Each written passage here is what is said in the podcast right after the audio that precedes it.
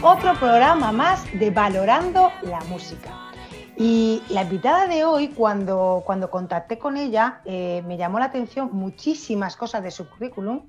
Es difícil encontrar a alguien en la música que solo se dedique a una parte, porque siempre el arte pues, hace que te, expandas y, aprendas muchísimas cosas los que quieren.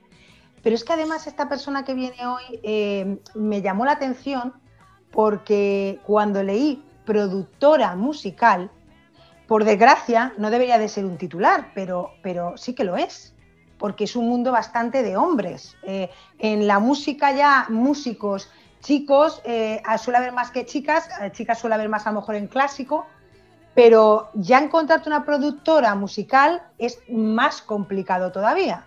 Y entonces, sinceramente, me llamó la atención.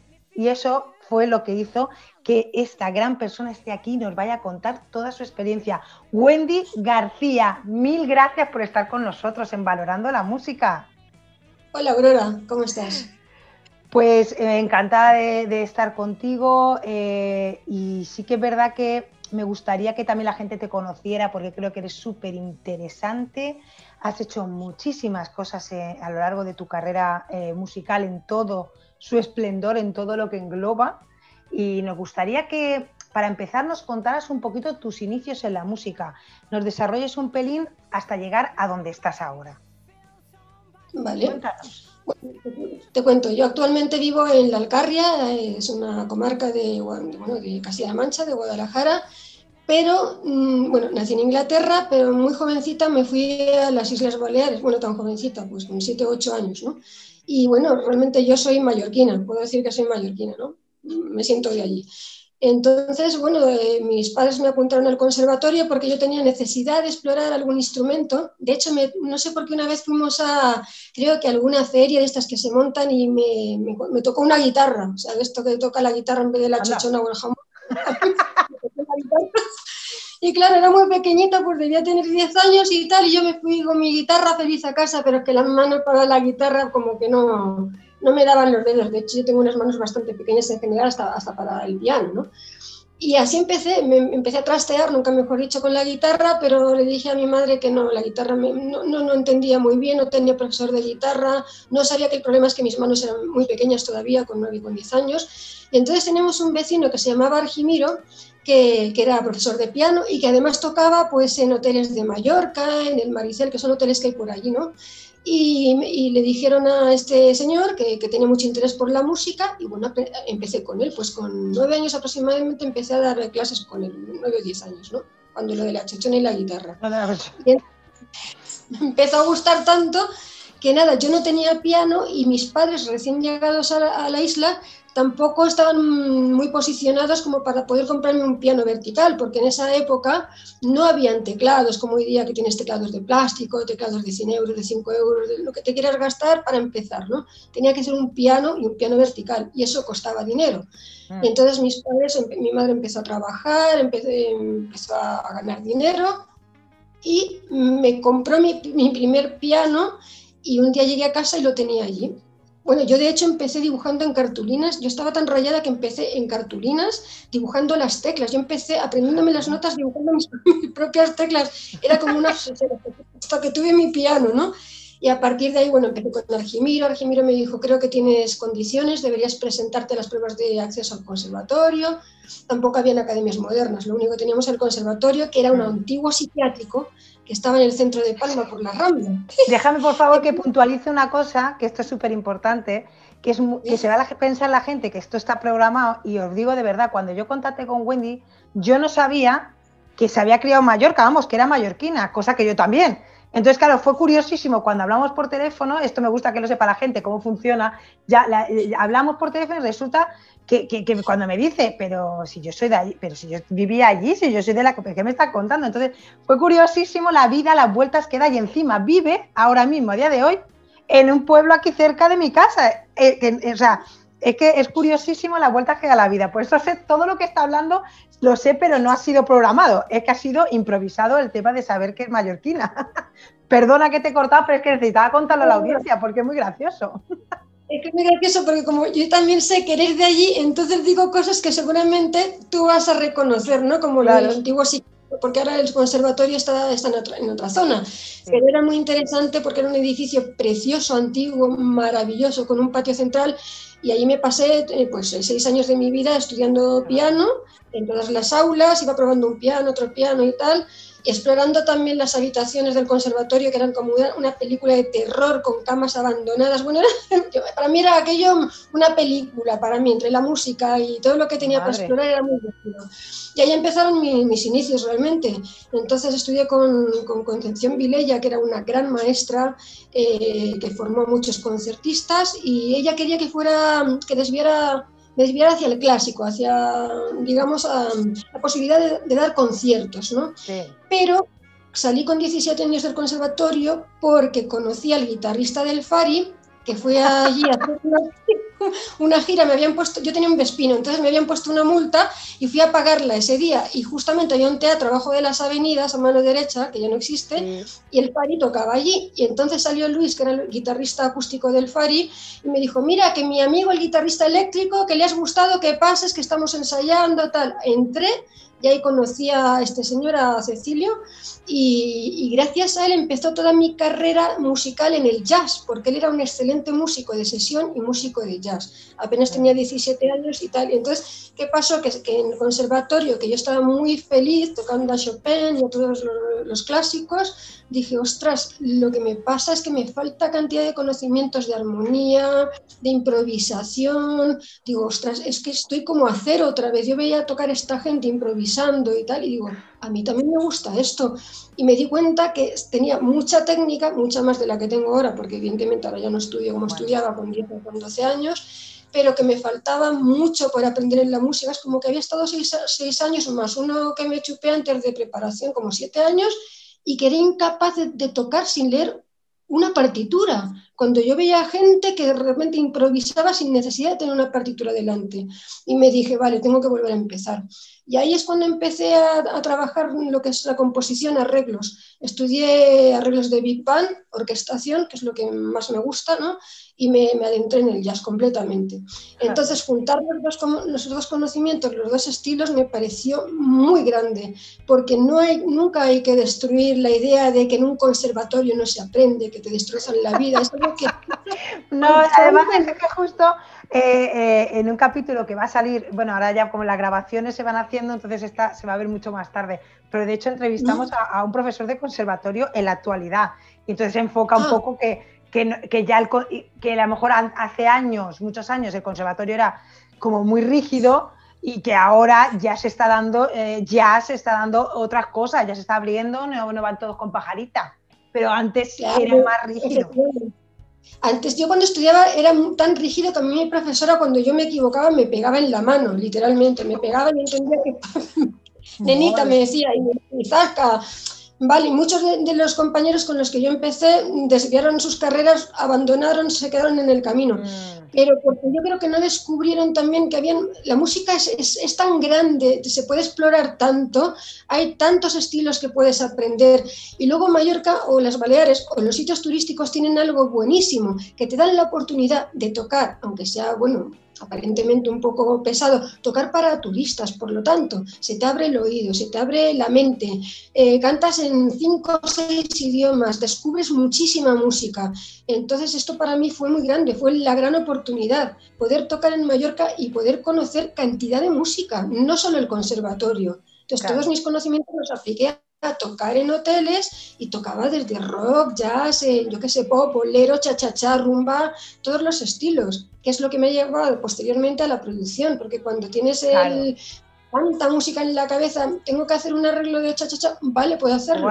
Yo tengo arreglos eh, que he hecho, eh, que ha tocado el, pianista de Pablo Milanés, Miguel, he hecho una partitura y era todo un tumbao de salsa Claro que yo misma hice un y no podía tumbar como él, evidentemente lo grabó él. bueno. claro, estaba comiendo con una mano y tumbando con otra. Yo no puedo hacer eso.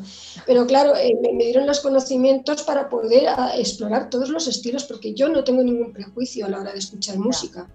Quizá el reggaetón, cuando decimos reggaetón, cuidado, que he escuchado reggaetones que hasta están bien hechos. Son las letras, quizás, ¿me entiendes? Pero musicalmente mm, vale, pero hay cosas armónicamente que dices, jolín, pues son bonitas, hay algunas melodías que están bien. bueno, y hay, reggaetón, a ver, es que, bueno, es que el tema de reggaetón, también me gustaría traer uno de reggaetón, porque mm, para que escuchar toda, yo es que valorando la música es la música y hay que escuchar a todo el mundo. Lógicamente, por ejemplo, yo a nivel personal puedo tener unos gustos, pero no significa que los otros no, por ejemplo, yo, yo el clásico, mira que mi profesora quería que tirara para soprano, digo, es que no me hagas cantar, que es que yo no quiero eh, ópera, que, no es que tenga nada en contra de la ópera, pero bueno, eso es una cosa personal, pero a mí me gusta toda la música, porque yo también me gusta escuchar ópera, cantarla no, pero escucharla también, ¿por qué no? Hay óperas buenas, hay óperas que me gustan, otras que no. El reggaetón, el reggaetón personalmente creo lo que tú has dicho, hay muchas veces que las letras fastidian todo lo demás.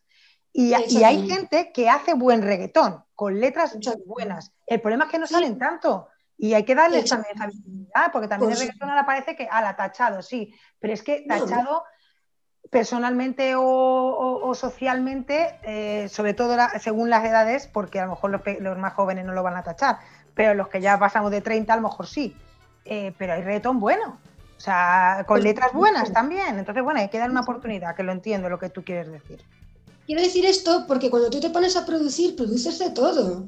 Da igual el estilo, ¿sabes? Entonces no te puedes, si tú te cierras en mente, solo me gusta el jazz, ¿vale? ¿Y qué más conoces?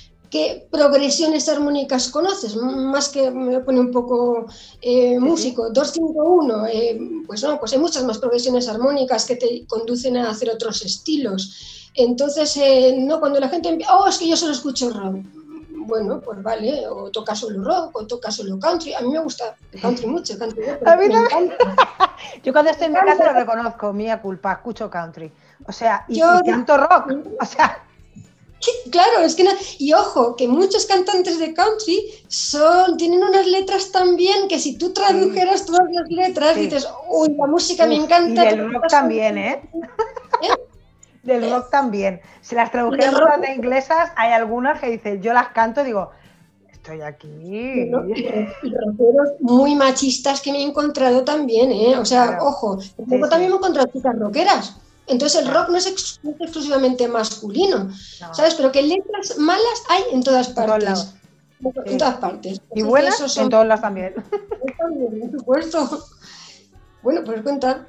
No, entonces, claro, entonces tú llegas un momento en que empiezas a tocar en Mallorca. Entonces, eh, ahí como si dijéramos es eh, tu experiencia a, nivel, pues eso, de ponerte enfrente de un público, de mostrar lo que tú estás haciendo, tu arte.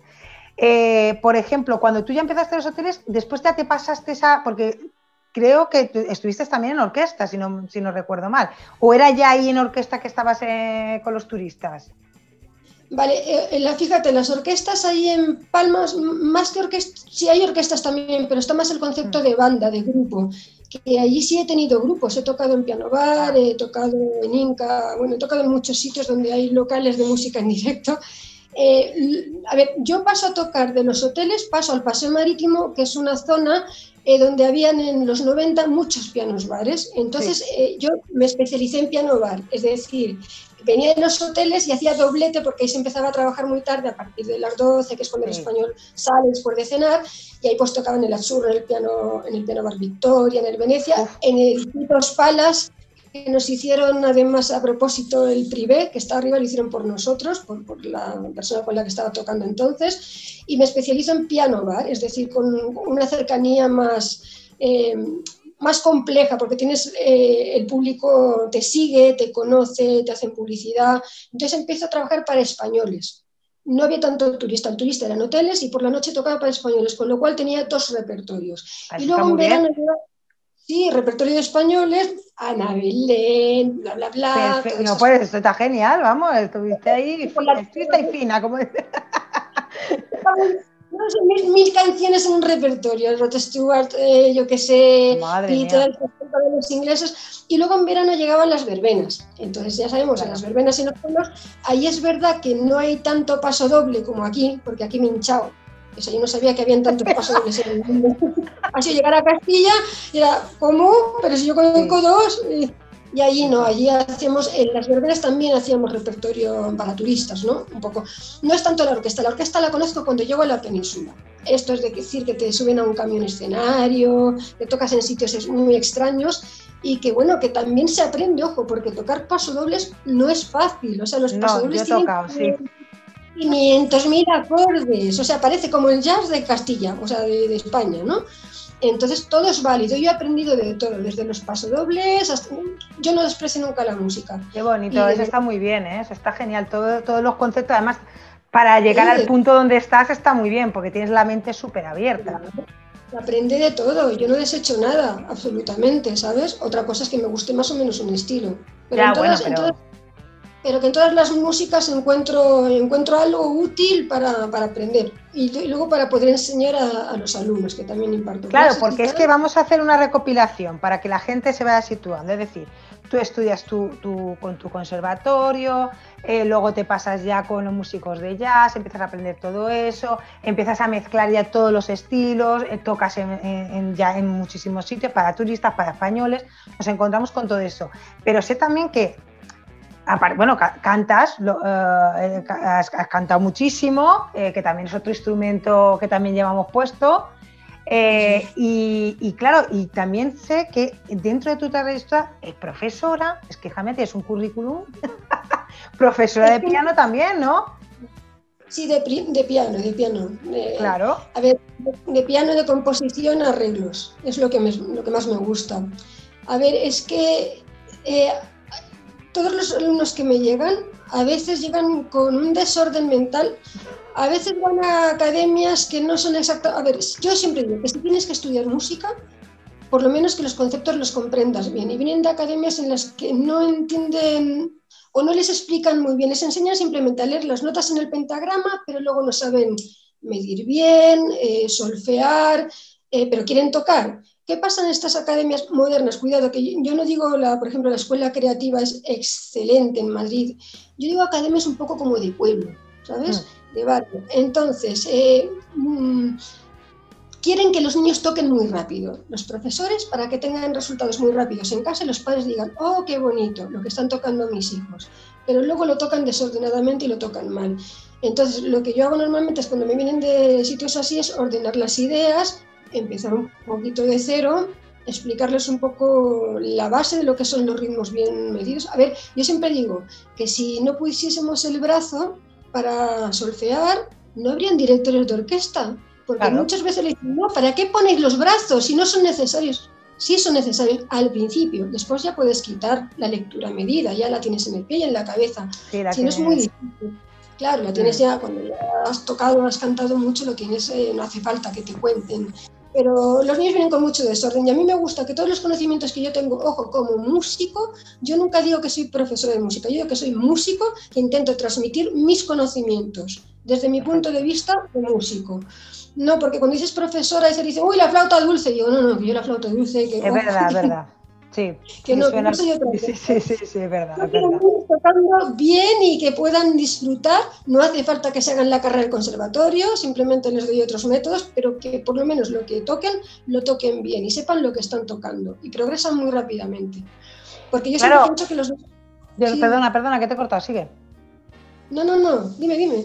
No, que, que es que, claro, porque tú también eh, enseñas producción o ya eso ya ¿Sabes qué pasa con la producción? Que necesitas equipo de producción para enseñar. Entonces necesitas conocimiento. Me han, pedido a veces, pero necesitas. Eh, bueno, no hace falta tanto la mesa de sonido si no vas a hacer producciones muy, muy profesionales. Simplemente con manejar un software como un Logic, un Pro Tools o programas así, ya puedes empezar a hacer algo. Pero claro, yo no puedo ir a una casa donde no tengan por lo menos todo ese software, y eso ya cuesta un dinero. Los, los padres tendrían que instalarle a los niños ese, todos esos programas eso ya parte, o sea, eso forma parte de la informática musical. Solo en todo caso adultos que tengan conocimientos un poco avanzados sí que podría dar las clases, pero que no me meto en esos terrenos ya. Yo ya con el piano ya... la informática musical es otro terreno. Pues vamos a hablar un poquito sobre todo de, de, lo que hemos hablado cuando te he presentado, que sí que es verdad que, pues lo que he dicho, que por desgracia sí que llama la atención. A mí me llamó la atención eh, cuando vi productora musical. Eh, claro, realmente eh, es un mundo bastante mm, de hombres. normalmente se escucha más productor musical. ¿Cómo has vivido eso siendo mujer? O sea, ¿te has encontrado alguna, alguna cosa, alguna anécdota que nos puedas contar? Bueno, me he encontrado tanto como músico o como música, como, como productor musical menos porque me he movido menos en, ese aspecto. Es decir, he, vendido menos mis proyectos, ¿no? No es como la música que llevo más de 30 años. Sí me encontré una vez, eh, a ver, grabé un disco hace unos años con, con, músicos de Ana Belén, de Víctor Manuel, de Sabina, todos musicazos y tal. Musicazos, entonces. Musicazos, ya no doy nombres, pero eran, eran como 25 músicos, ¿no? Y entonces, bueno, eh, tengo un amigo que es eh, productor, Guy, que también producía Gente de Hotel, Operación Triunfo, que, él mismo grabó también este disco. Y me dijo, mira Wendy, los temas son bonitos, yo si quieres te presento a una R, que, es el que gestiona todas las editoriales, ¿vale? De cierta editorial muy conocida, que no voy a decir cuál es, que está en Callao. Vale, es la anécdota, es la anécdota. Anécdota. Vale, entonces yo llegué con mi amigo, solicité una cita, nos recibieron muy bien, bla, bla, bla, estuvimos hablando un buen rato y entonces el, chico pues cogió el disco y lo puso, lo escuchó y dije, qué bonitos, es verdad que tiene aire musicales y tal, tus armonías, eh, pero, y le dije a mi amigo, muy bien Gui, muy bien producido. O sea, le dice, el, AR le dice a tu amigo porque se pensaba que era de él. Efectivamente, dice, Claro, sabía que eran mis canciones. A ver, es que se supone que cuando nosotros, yo soy compositora, ¿no? Se supone que cuando una, una persona compone, una mujer en este caso, coge una guitarra o una melodía vocal y, ya, y, llama a alguien para que todo eso que tiene en la cabeza se lo produzca a alguien que sabe. En este caso era mi amigo el que me acompañaba a la reunión porque era el colega de la R, pero también pensaba que era mi amigo el que había producido mis canciones. Y mi amigo le dice, no, no, no, yo no tengo, yo solo he tocado las guitarras. Quien ha producido el disco es Wendy. Y claro, mm, se me queda ojiplático, me empieza, me mira, me dice, se levanta, me da la mano y yo digo, este hombre creo que enhorabuena, porque para ser mujer está muy bien. Y yo, mi amigo que había estado en el movimiento, vamos, es que yo estaba, está, que, mi amigo es muy izquierdoso y muy, muy... Por eso me llevó, digo, mira qué guay, Wendy, ostras, una mujer que hace este trabajo. Me había visto grabar durante un año con todos los músicos, dirigiendo a todos los músicos, o sea, y de repente fue como un bochorno, o sea, un bochorno en la cara de mi amigo. Y el, otro, el, otro, el otro se levantó como si no pasara nada, ¿eh? Me dice, ¿me puedo quedar el disco? Luego sí que es verdad que le cogí algo bueno, que, que, él iba de muy buen rollo, ojo, no... Yo, yo sinceramente, a ver, vamos a poner un Vamos a, darle un voto de confianza, vamos a decir así. Yo creo que realmente, a veces, eh, sobre todo si me cuentas que hace ya, fue hace años, eh, que ahora también las cosas se van, bueno, y creo que, quiero creer que van cambiando, pero también creo que no lo hizo con mala fe. Yo creo que, no, eh, tú, no le viste, o sea, creo que le salió espontáneo. Encantado de la vida, pero si, a ver, esto es del 2011, no, no, tampoco se... Bueno, tampoco hace tanto, sí no hace tanto, y era un chico joven de 40 años, a ver, ¿sabes? Eh, no, no lo hizo con toda su buena intención. De hecho, le tomé un consejo que luego progresó. Me dijo, mira, primero, me propuso componer para Paulina Rubio y para estrellas de Latinoamérica y para Centroamérica, para México. Por circunstancias, luego tuve que volver a Mallorca y no pude con ese proyecto, pero es que depositó su confianza en mí en escuchar el disco. Bueno, no me aparto, ¿vale? Eso, de hecho, me envió un mail con todos, me dijo, tú creo que podías ganar dinero porque podías abrir puertas en México. Bueno, luego ves, que no iba con ninguna mala intención, ninguna. Eh, y luego me, me, dijo otra cosa que es la que más me interesó, que es, creo que deberías, eh, no te has propuesto componer o hacer música para musicales. Y dije, pues mira, yo desde muy pequeña me gustan mucho los musicales y tal. Y le tomé, le tomé la palabra y es cuando empecé a crear un, mi primer musical o sea, de ahí surge lo de los musicales, por el comentario de este mismo chico. Pues mira. Porque tú sabía algo de música, es verdad. No, me, pues. lo dijo aleatoriamente, ¿sabes? Sí, sí, sí. estamos en la gran vida. Y a partir de ahí empecé a componer, digo, llegué a casa y empecé a desarrollar un argumento y tal, una historia sobre la princesa de Éboli, que es un personaje que me gusta mucho y tal, muy, feminista para la época y tal, me gustaba mucho, ¿no? Y empecé a escribir pues todas las canciones, la banda sonora y el guion. Y, bueno, y, y por eso me centré después de ese comentario me centré en esto otro que son los musicales, que es mi otra pasión, ¿no? o sea, que dentro de saqué algo bueno. ¿sabes? Y por eso te digo que yo me he llevado muy bien siempre con los hombres, muy bien. ¿Por qué? Porque desgraciadamente no me he encontrado muchas mujeres tampoco en el camino, como tú dices, músicas clásicos sí, pero músicas en mi mundillo me he encontrado muy pocas, muy pocas. ¿Y yo? Una baterista, pero ojalá me hubiera, me hubiera gustado encontrar más, pero que yo con los hombres realmente me llevo muy bien, me llevo muy bien porque realmente son, es muy, son muy sencillos a la hora de trabajar con ellos, ¿sabes? Pero sí, me he encontrado algún machista y algún, sí, alguna excepción, ¿eh? Pero me imagino... Porque a nivel musical, ¿qué te has encontrado? Porque tú has dicho a nivel de producción. ¿Qué te, qué te ha pasado? ¿Qué ha pasado, con, por ejemplo, cuando, cuando tocabas? ¿Te ha pasado algo así que has tenido algún follón? No puedo dar muchos datos porque sí que me ha pasado con gente conocida. Sí que una vez eh, envié un currículum a unos chicos de Madrid que estaban buscando una pianista para hacer unas versiones de Toto, que vamos, tampoco es un ah. grupo, no es Aerosmith, no es unos pelo en pecho, ¿sabes? Estos son un poco más, más depilados. Entonces eh, escribí y le dije, bueno, soy una pianista, estoy recién llegada a Madrid, ¿eh? soy una pianista, pues me gusta mucho la música de Toto, desde los 80, 90 y tal, y me respondió, pero hombre, ¿cómo vas a estar tú en un grupo de tíos tocando música de Toto? Literal, qué pena no, no haber guardado ese email. Vamos, es que ya no me, no me merece la pena ni responderle, ¿sabes? Pero fue una excepción. Es que no, no sé ni con quién hablé, no, no, ni me interesa, ¿sabes? Y luego se me yo en líneas generales yo creo que no. o sea, bueno, claro, yo es que tengo la, hablo también muchas veces, pregunto, pero también, claro, yo lo entiendo que también yo tengo mi vivencia yo a nivel personal, me verá, lo que tú dices, me hubiera gustado encontrar más mujeres, de hecho animo, por favor, si, si la que si hay eh, guitarras, que, pero en clásico también, pero sí que es verdad que en clásico encuentras más, pero en orquestas, en tal, sí, todo eso sí, pero en, eh, si a alguien le gusta el rock, le gusta el pop, lo que sea, pero que, que, que, que, también estemos ahí, porque creo que hay grandes, de verdad, y tengo ganas de traer a gente a mujeres, no, por hacerlo, porque es verdad que es una, porque yo después me llevo fenomenalmente bien, he tenido mucha suerte con, los grupos que he estado y con, la, y con los chicos que he estado, que casi todos son chicos.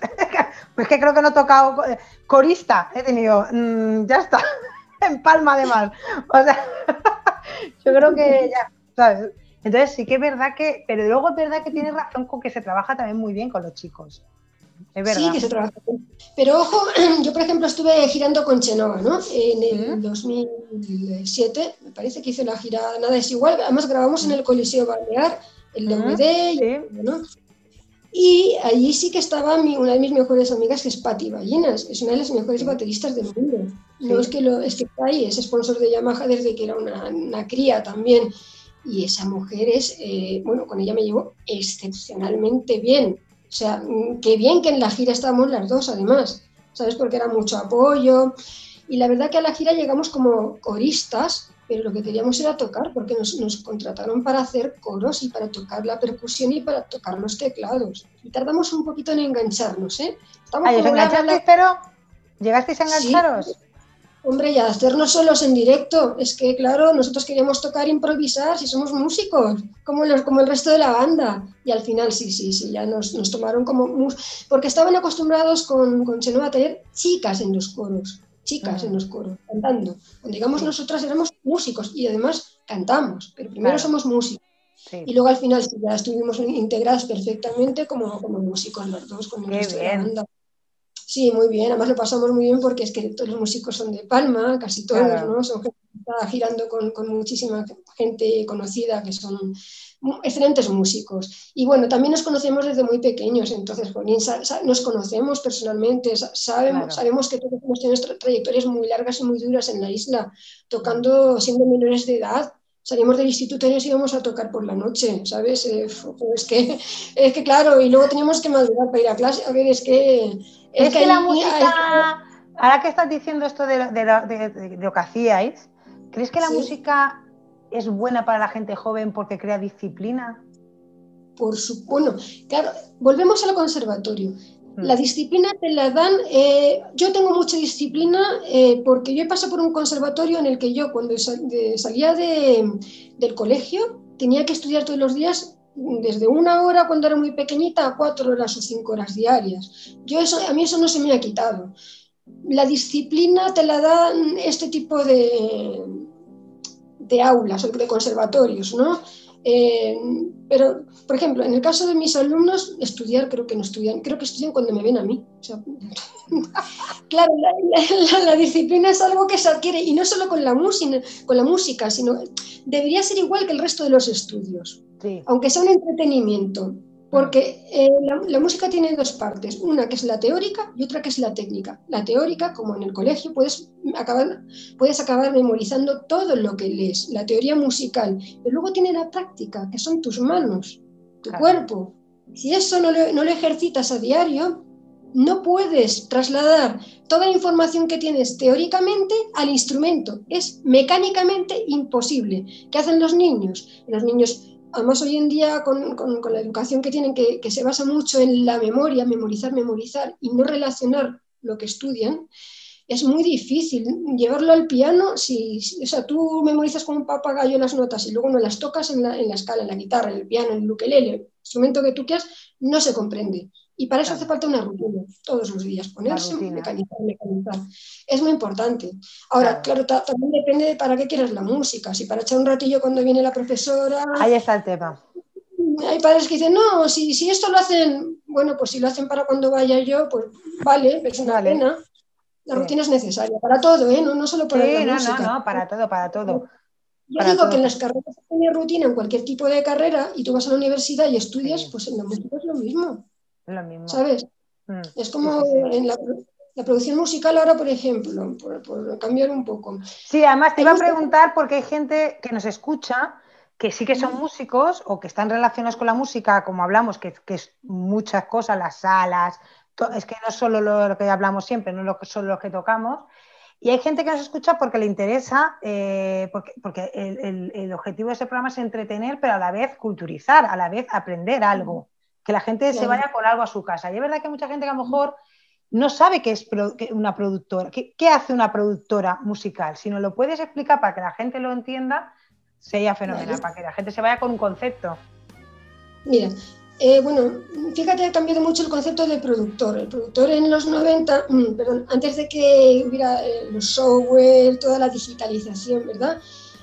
había dos tipos de productores, que era el ejecutivo y el artístico, es decir, el que ponía el dinero pasta, ¿vale? Y luego el artístico, que es el que hace todo lo que te voy a contar.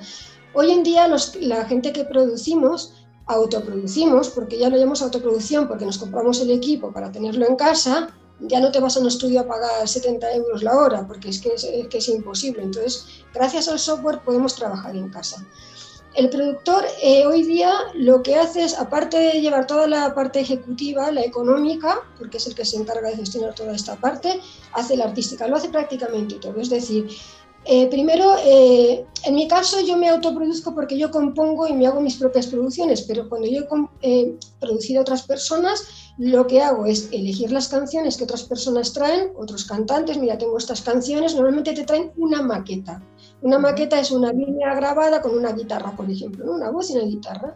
A veces con cuatro acordes, con dos acordes, o algo muy básico. El productor lo que hace es, ver esa pieza más allá de lo que te trae. Es decir, tienes que hacer magia y llevarla a algún punto, crear un concepto que a veces el artista te viene sin concepto. ¿no? Tú, por ejemplo, a ti te gusta el country, yo sabría qué hacer con un, si tú me traes una cosa tuya, una pieza tuya, ¿no? Ya sé por dónde hacer los arreglos. Eso es lo que hace un productor. Dice, vale, tú quieres hacer country, vale, pues voy a coger unas guitarras de slide, voy a tocar unos pianos, eh, unos violines, si le quieres dar una idea más folk, crear toda la idea. Eh, luego también tiene que entender de mezcla, por supuesto, de, plugins, de delays, de, bueno, en fin, todo lo que son los efectos. Tiene que entender de masterización eh, para sacar el máximo puncho pegada a la hora de escuchar en una radio. Es verdad que hoy en día los productores buscan el máximo volumen. Esto no existía en los 90. Hoy en día una canción terminada tiene que tener un ataque brutal aunque la mezcla sea una porquería. Es decir, tú te, hinchas a grabar instrumento. Yo siempre digo, comprimir hasta morir, porque vale, empiezo a escuchar cosas, las abro a veces en el Logic o en el Pro Tools y digo, pero ¿qué, qué tipo de onda de audio es esta? Es un chorizo negro y, ni un pico. Esto es, el, esto es el mastering hoy en día. Lo difícil es llegar a conseguir punch, ataque o pegada pero que cuando tú abras una onda en el, en el programa, tú ves que tiene sus picos, sus espacios. Eso sería un buen mastering. Y hoy en día, pues eh, cualquiera va, le da un botón, hace un chorizo y luego lo escuchas todo distorsionado, todo pasado de rosca es muy difícil. Pues un productor tiene que tener eh, todo eso en cuenta. Y en cuanto a mezclas, también determina qué instrumentos van más arriba, más abajo, si quieres que haya unas guitarras eléctricas más arriba, más abajo, pianos, porque en el momento que tú pones un piano más arriba ya está cambiando el concepto de la canción te puede sonar más clásica, uy, un piano, hay gente, oh, piano, qué horror, oh, uy, demasiada guitarra eléctrica. Y luego, por supuesto, panear efectos, para crear ambientes, colchones, no sé, puedes hacer muchas cosas. Claro, es que la gente no se da cuenta lo que lleva detrás una canción, claro, porque si vieran las pistas es una locura y cuando empiezas ya estás todo el día con los cascos y, vuelves a hacer una mezcla y no te gusta y otra mezcla y el día siguiente la escuchas diferente porque has dormido mal y escuchas más bombos, más cajas. me gusta mucho trabajar las baterías, por ejemplo, soy muy rayada, toco un poco la batería.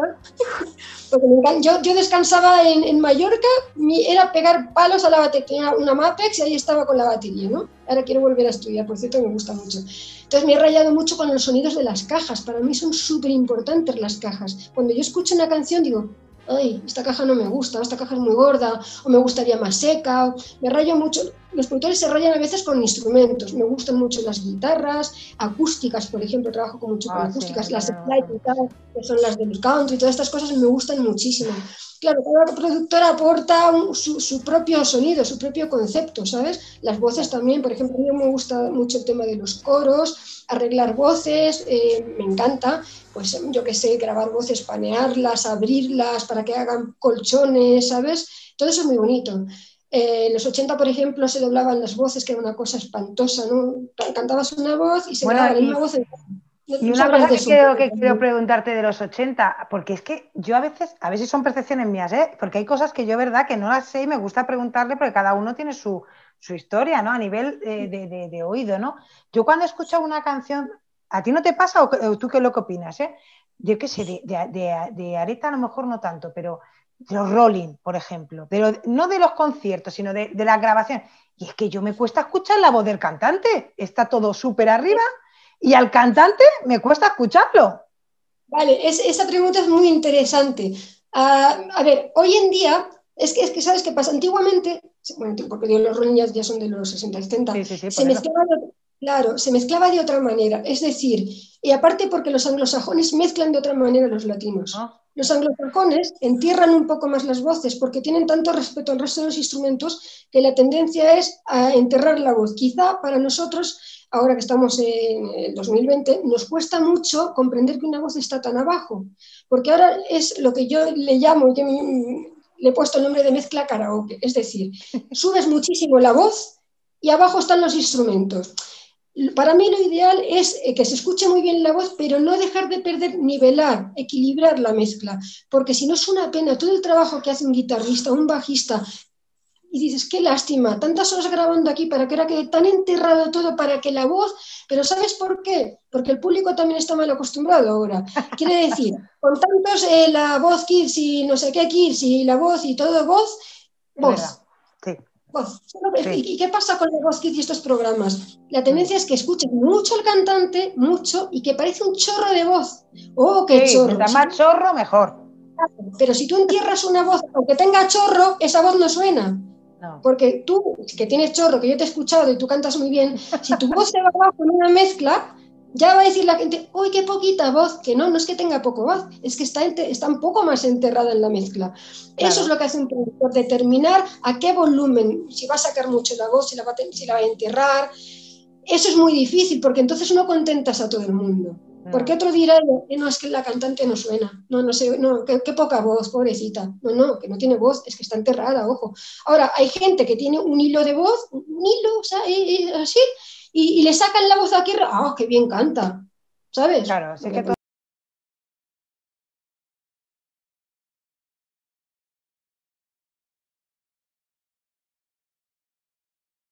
y el chico era buenísima gente, pero es que venía de orquestas, era ¡ah! todo, todo arriba. yo, no, no, que estamos en un teatro, es que el concepto es todo abajo.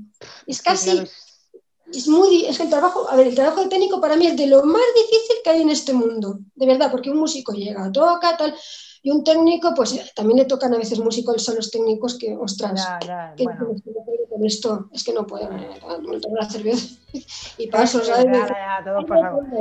Lo normal es que haya un equilibrio entre los músicos, que sean buenos, ¿vale? Y el técnico, entonces ahí sí que, claro, muestran interés, evidentemente, pero que es muy difícil, porque cada día le llega un, un, guitarrista con 500 pedales, el otro que no toca pedales, muy difícil, es muy, difícil. por eso en las salas es muy difícil hacer sonido. A mí me ha pasado lo que tú cuentas también, pero claro, no le vas a decir al hombre... No, hombre, a ver.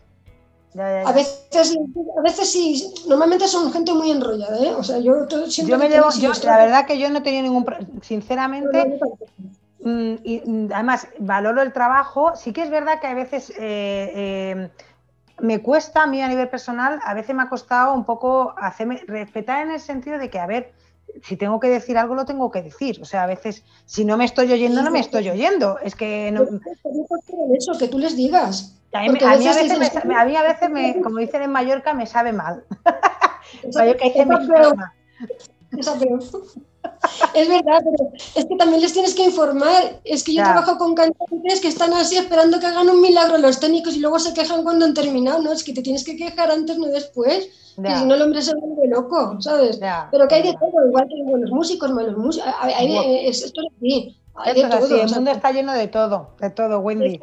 que vamos, que no, Vamos, cuéntanos, eh, Wendy, eh, para, ir un poquito ya finalizando, un poco que nos. Bueno, yo es que me tiraría contigo mm, todo el día, eh, porque me encanta todo lo que, lo que sabes y lo que cuentas. cuéntanos cómo, cómo apareció ese Salvemos el Bosque, el musical. Bien, pues como te comentaba antes, por retomar, me fui a la editorial esta y el chico me dijo, creo que podrías componer música para musicales y dije, yo pensé, pero ¿para qué musical? Pues ya si eso me hago uno, ¿no? Entonces, por, por, si no me sale, digo, lo hago yo y si me quedan bien, pues bueno, sigo adelante. Y nada, así empezó, empecé a componer este primer musical que trataba sobre la vida de la princesa de Éboli y luego es cuando entra en mi vida Javier, que es mi pareja, mi pareja, que también es periodista y músico, y claro, él escribe muy bien, porque cada uno tiene su terreno. Yo escribo, pero no es lo mismo, evidentemente puedo escribir, pero claro, él, de, todas las ideas que tengo en la cabeza, realmente las desarrolla mucho mejor, evidentemente es, su trabajo, ¿no? Mm. Y entonces, eh, lo de la princesa de Boli quedó atrás porque nos fuimos a Mallorca a resolver una, serie de situaciones en el 2012 hasta el 14, y digo, bueno, aquí la princesa de Boli como que no pinta nada, entonces vamos a buscarnos otra historia. Y empezó en un taller infantil que hicimos allí, en Palma, y bueno, estábamos trabajando con niños pequeñitos y dijimos, ¿qué hacemos en siete días? Un taller así muy concentrado. Y dijimos, mira, vamos a crear una historia, un argumento, que la escribimos entre todos con los niños, eh, llevamos las guitarras, el piano, sacamos las percusiones y empezamos a componer con ellos para, para mostrarles cómo se trabaja un musical desde dentro. En siete días habíamos pintado todo un local, habíamos pintado árboles, eh, castillos, fue muy bonito, los habíamos disfrazado, hicimos la función a los siete días para que vinieran los padres y quedamos tan contentos que dijimos, mira, hemos hecho como diez canciones en siete días, pero ¿por qué no vamos a continuar con esto y hacerlo más grande? Terminamos lo que teníamos que hacer en Mallorca, nos volvimos a la península, compramos una casa cerca de Pastrana eh, y ahí terminamos el resto de las canciones. empezamos a comprar los, los, chismes del estudio, la mesa, el Pro Tools, etcétera, etcétera, para empezar a grabar bien y nos gustó cómo, quedó. Tenemos muchas, muchas dudas porque, claro, nosotros no, no, venimos del teatro, venimos de la música. Yo tengo mucho respeto a la gente del teatro. No, quiero, no soy oportunista, no quiero invadir el espacio que otros se han trabajado. ¿vale?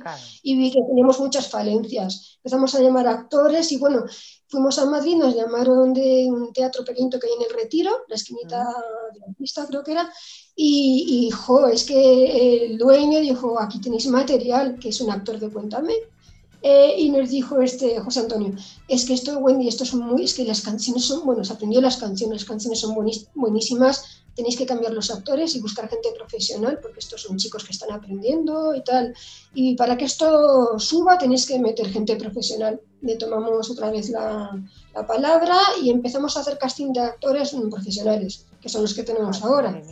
Eh, claro, empezó a funcionar. Es que, claro, no es lo mismo coger estudiantes. Yo también he sido estudiante, también he hecho mal al principio, ¿sabes? Eh, iba con adultos y dijo, Wendy, ¿cuánto te queda, por favor? Entonces, claro, yo entiendo que si coges niños de 18 o 20 no es lo mismo que si coges actores ya de 40, que están de vuelta, que hacen televisión, que hacen cine, ¿sabes? Y entonces, claro, empezó a funcionar, eh, lo montamos eh, y nos, mm, vendí la casa que tenía antes y me trasladé más cerca de Guadalajara para poder estar más cerca de, la tuya, que pronto nos vamos a ver en persona. Y aquí eh, un día me dijeron unos amigos, pero ¿por qué no te vas al Buero Vallejo, que es el teatro que hay aquí en Guadalajara, y hablas con el director, que es José Luis Matienzo, que da las clases de, de teatro, que él te puede conseguir actores? Y efectivamente, presentamos el proyecto a Matienzo y él le gustó un montón. Y además nos pasó su compañía, tenemos los actores de su compañía, con lo cual más nivel hace imposible, cantan. Hay una chica que se llama Wendy, como yo, Wendy Gara, que hace mucha, mucha televisión, mucho spot. Luego está Pedro Chaín, que también hace mucha televisión. Eh, y bueno, estamos eh, felices en la compañía. José Luis Matienzo nos echa la mano con la iluminación y está creciendo, está creciendo tanto que nos seleccionaron en, las artes escénicas de Castilla-La Mancha. Estuvimos haciendo una gira eh, por Toledo y por Albacete, creo recordar, por Cáceres, no me acuerdo. Y, y la verdad estaba funcionando muy bien hasta que llegó la pandemia que es que esto no, nos ha arruinado como a tantísima gente los proyectos que esto teníamos. Esto prevenido a todo el mundo, a todos los sectores. Esto es la pena, el sufrimiento que tenemos realmente todos los artistas, que es que no es broma lo que estamos contando, es que es real, las orquestas, para, estamos en una orquesta, está parada, lo tenemos todo parado, pero vamos, que creamos este musical que se llama Salvemos el Bosque, funcionaba muy bien porque íbamos por colegios con lo cual eh, los niños estaban encantados porque además fomentamos los valores, eh, la diversidad, el respeto a la naturaleza, el cuidado de los bosques, tiene un contenido muy, muy ecologista, ¿sabes? Nos gusta mucho la naturaleza y los animales, a, Javier y a mí, ¿sabes? Entonces, bueno, estaba funcionando muy bien y aparte es muy divertido, está hecho con doble sentido para que los adultos también se diviertan. Ah, eso está muy bien. claro, creamos canciones, no son excesivamente infantiles, si buscáis en internet Sabemos el Bosque, está la película entera, que también he hecho una película de dibujos animados. Lo que aprendí el año pasado es a hacer 2D, animación 2D, empecé a dibujar los personajes para que la gente pudiese ver, ya que muchos niños que no tienen acceso o están en otras ciudades, pudiesen ver la película, al menos en dibujo, está toda la banda sonora colgada y, y bueno, me lié a hacer la película para poder mostrar a, a todo el mundo que quisiera ver y entender el, musical y lo que queremos contar, ¿no? Y bueno, lo que te contaba, que las canciones no son muy infantiles, eh, porque creemos que los niños son personas muy inteligentes. No creo en la Teresa Raval de los años 80 y es, ¡ay, qué niños más pequeñitos! No, los niños, y más hoy en día, porque yo me comparo con eso y digo, madre mía, si parecía una niña de 5 años al lado de la inteligencia que tienen los niños de hoy en día. No les puedes tratar como si fueran, ¡ay, qué pequeñito! Pero si te dan una respuesta que dice, pero por favor, con lo cual hacemos una, música muy comercial, pop, rock, eh, hay un poco de todo, swing. Y les, Para que también sepan todas, todos los estilos, que luego ya elijan, pero que sepan los estilos. Hasta una bachata y el musical, o sea, metemos muchísimas cosas. O sea, es como si dijéramos un musical familiar es familiar, no es infantil, es familiar porque realmente los adultos se reían casi más que los niños. Cuando más tenemos una bruja, en el, es, la antagonista, eh, es una bruja que es bipolar. O sea, los niños no entienden lo que es la bipolaridad, pero se le va la pelota completamente, entonces cambia de acento, eh, bueno, total. Y luego la, la, protagonista es una princesa, pero es una princesa no, es una princesa moderna. Ah. Eh, es la, digamos que es la, la, la fuerte, la que arrastra a todos los personajes. Y el rey está ahí, bueno, es un poco más, eh, más, más, eh, encerrado, más, tiene como más agorafobia, está más encerrado en su castillo, adorándose, besándose, amándose todo el día. Y la que está resolviendo es Néctar, y pusimos Néctar por esto de la relación con los bosques del alcarre y la miel, que es la más, la más fuerte, ¿no? y está más en contacto con todos, con todos los personajes, porque es una fábula. Hay un dragón, hay, hay animales, hay el pájaro carpintero, Bildy, que es muy simpático. Eh, bueno, hay que verla, es muy Hay que verla, hay que verla. Eso te iba a preguntar, o sea, vamos a ver, eh, toda esta, porque vosotros tenéis eh, lo que son Alcarria Producciones, ¿verdad? que es. Pues porque hacéis de todo, claro, esto quiero que para que la gente lo sepa, o sea, tú eres productora, haces también para, para anuncios, ¿no? Haces música para de, todo lo que os pidan, os hacéis un poco de, de todo. Yo empecé en Mallorca haciendo publicidad con 18 años. Hacía música para publicidad, para, no voy a decir, no, bueno, catalán occidente, empecé haciendo muchas cosas, ¿no? Lo que pasa es que luego me desvié. Me desvié porque a mí yo soy muy creativa y cuando tú haces publicidad te condiciona mucho lo que te están dando. Ahora quiero que haga yo un sonido que tampoco claro, como trabajas con, con, con publicistas y tal, eh, que no son músicos, a veces te piden unas cosas rarísimas, rarísimas. por aquí pasa una línea y entonces aquí quiero un sonido, y es que, este, te pones un sonido, no, este sonido es muy raro, pero ¿qué sonido quieres? Entonces me salí de ahí porque mi hermano sí, sí, sí trabaja, ¿eh? mi hermano es productor, mi hermano produjo Amistades Peligrosas, eh, oh. Me queda eso, de aquel disco. A mí me vino un poco el gusanito por ahí, porque era mi hermano, yo le, le veía siempre grabando con toda esta gente, estuve de gira con el Somos entonces, todo este gusanillo, somos dos hermanos, entonces el uno por el otro siempre hemos estado en casa haciendo de todo y fuera de casa. He hecho música para cine, yo también hice la letra de una canción para una película que se llamaba Los pájaros muertos, de, con Silvia Marsó de protagonista, para los hermanos Ampere, hice mi incursión en el cine. Siempre hemos estado haciendo cosas también pues, para películas, para publicidad, y entonces, eh, pero me salí, me salí y me desvié a hacer algo más creativo, que era componer mis propias canciones. Y el musical es muy creativo porque es todo nuestro, salido de nuestra cabeza. No, me ha condicionado nada ni nadie. Y soy libre en ese aspecto, ¿sabes? Entonces, es genial porque además, eh, Wendy, eh, yo lo que, lo que veo es eso, que con todo lo que has contado ahora mismo, en este tramo de cinco minutos, vemos lo que, lo, que, lo que la música da. O sea, no es que he hecho, es que he hecho para publicidad, es que he hecho, te guste o no, eh, lo has hecho. Es que he hecho para cine, es que la música es que está en todos lados, prácticamente, en todos lados. Yo todos los días me paso muchísimas horas en el estudio, luego doy clases y no me canso. Y me pongo música por la noche, me levanto.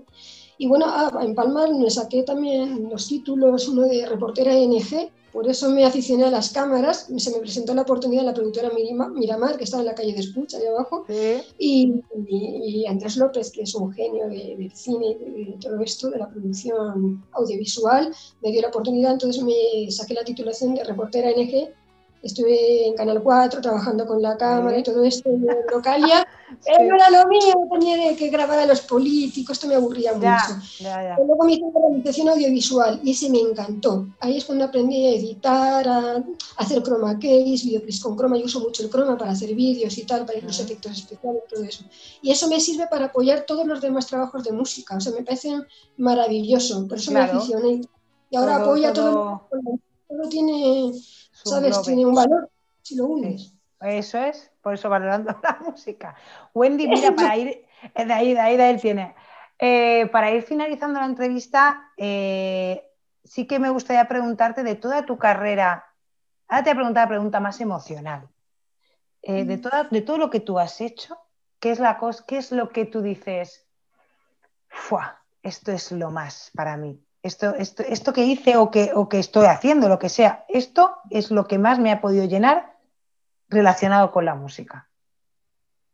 Pues el musical, porque creo que ahí sí que di un paso adelante. Di un paso adelante porque siempre había hecho música, música, música, que es maravilloso, pero es que música, música, todo, 30 años, música. Y dije, yo necesito, yo siempre, siempre he estado explorando otros campos, no, puedo, no me conformo con una cosa. Y entonces el hecho y ya no, es, es, por el hecho más, de más que nada de poder compartir con otras personas que no son de mi ámbito, mm. pero que son igual de válidas, que son los actores. Para mí eso es un aprendizaje, es como partir otra vez de cero, a mí me gusta siempre partir de cero en las cosas. estoy aprendiendo muchísimo, muchísimo. Eso, ha sido un regalo, porque componer para mí ya resulta fácil, la producción, todo esto, vale, muy bien, lo hago rápido, pero tengo tanto que aprender en el teatro, tanto, ¿sabes lo que es llegar a un teatro, que se iluminen los focos y estar tú ahí como productor de una obra teatral, ya no como compositor y sentir los aplausos del público y decir, todo esto lo he creado junto a mi pareja, lo he creado yo, eso no tiene para mí, no tiene, no tiene precio ese aplauso. La se te nota además contándolo. Es que la pena que, la pena que tengo es que estábamos subiendo, que eso iba para arriba y que con la pandemia se nos ha paralizado. Pero ya, ve, ya verás, una vez tengo la oportunidad de bajar a Madrid, que esa es mi idea. Quiero hacer un flash mob en el retiro para promocionar Oh. el musical. Claro, ya te llamaré, porque voy a necesitar gente ahí bailando. Hombre, Entonces, eh, con las canciones de- del musical, pues que ahora no podemos hacer nada. no, ahora, ahora hay que esperar. Ahora hay que claro, esperar. pues, Pues se Wendy, yo vamos, si lo hace ya te digo, y me llevo a mi hija, que mi hija es súper bailarina, hija mía, no sé a quién ha salido, tiene un artisteo que no puede con él, Eh, con tres años, madre mía, no quiero saber yo. Eh, además le ha encantado, que le he puesto ya el enlace y le ha gustado muchísimo, por cierto, o sea que ya os lo digo, los que tengan niños y, se que, y si quieran un poquito descansar y se queden un pelín embobados, pues la mía por lo menos se quedó, ay, o sea que le encantó. Claro, no, no, o sea que perfecto. Eh, Wendy, eh, de verdad me encantaría, vamos, eh, quedarme todo el rato hablando contigo, es maravilloso haberte conocido, haber conocido tu experiencia, todo lo que haces y bueno, pa- para quien te quiera encontrar y, y sepa todo lo que nos has contado y quiera cualquier cosa de Alcarria Producciones, ¿dónde, ¿dónde se pueden encontrar? ¿Tenéis página web o en las redes o dónde? Eh, si buscas Alcarria Producciones sale, sale enseguida, en, Google, si lo googleas sale enseguida. Y luego eh, estoy como Wendy G, estoy haciendo canciones mías, produciéndolas y haciendo mis propios videoclips, videoclips y ahí también encontráis bastante material de- del disco que estoy haciendo a ratos cuando puedo con mis canciones. Perfecto, de todas maneras yo pongo como siempre todos los enlaces eh, para que podáis pinchar tanto en YouTube como, como en todas las redes sociales cuando lo presentamos y, y podéis localizar a, a Wendy si necesitáis algo de su maravilloso trabajo que hace y necesitáis que os produzca algo. Pues, eh, y escuchar el musical, por favor, si, sobre todo si se consigue ver en Madrid, pues vamos, yo voy de cabeza. Muchísimas gracias, Wendy. Cuídate muchísimo. A ver si nos podemos ver pronto, porque encima estamos cerca, pero yo no puedo pasar a su comunidad, que es muy gracioso, porque si no, me habría encantado, fíjate, me hubiera encantado ir al estudio a hacerte la entrevista ahí y así te conozco. Pero es imposible porque estamos que Madrid y no puede pasar para, para bueno, ni uno ni otro, ¿no? Podemos pasar para Castilla-La Mancha. Así que por ahora, por aquí nos tenemos que ver. Un abrazo muy fuerte, mil gracias por tu tiempo, Wendy. A ti por el tuyo. Muchas gracias. Nos vemos en el próximo episodio, ¿eh? Os esperamos y no, no os olvidéis nunca de que si valoramos la música, valoramos más la vida.